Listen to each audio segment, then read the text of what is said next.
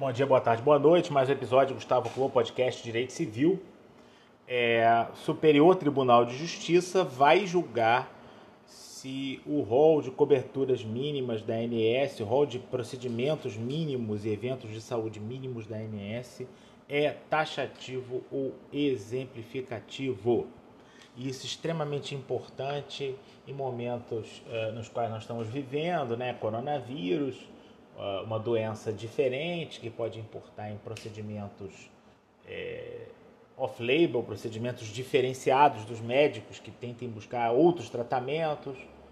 É importante para doenças raras, é importante para uma série de questões, né? A terceira turma do STJ, é, em inúmeros julgamentos, reconheceu que esse rol de procedimentos da ANS, da Agência Nacional de Saúde, era um rol exemplificativo.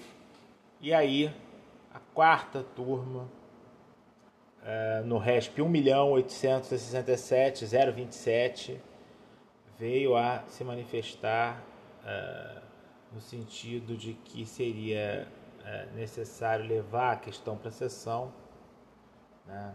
É, visto que os entendimentos não estão batendo, tá? Desculpe, terceira turma julgou esse RESP.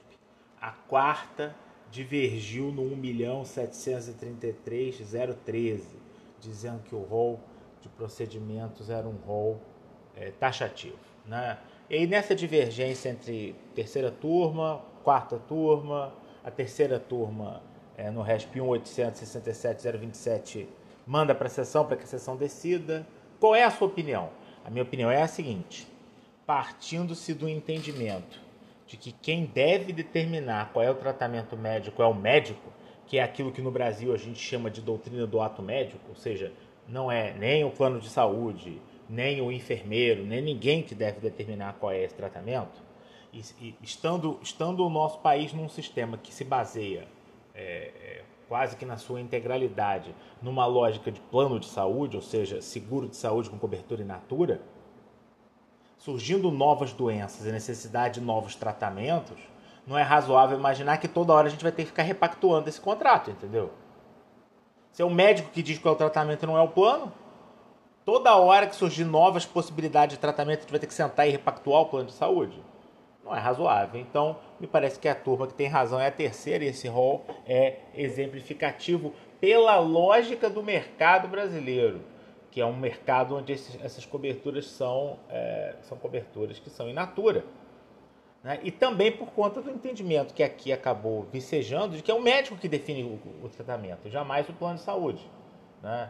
Então, se se o plano de saúde definir, por exemplo, uma estratégia barata de tratamento para uma série de doenças e o médico entender que outros tratamentos são necessários, uh, o nosso entendimento é de que é o médico que define, né? Então, estamos aguardando aí para ver o que vai acontecer. E já passei a minha opinião. Um abraço, ficamos juntos aí até a próxima, ok?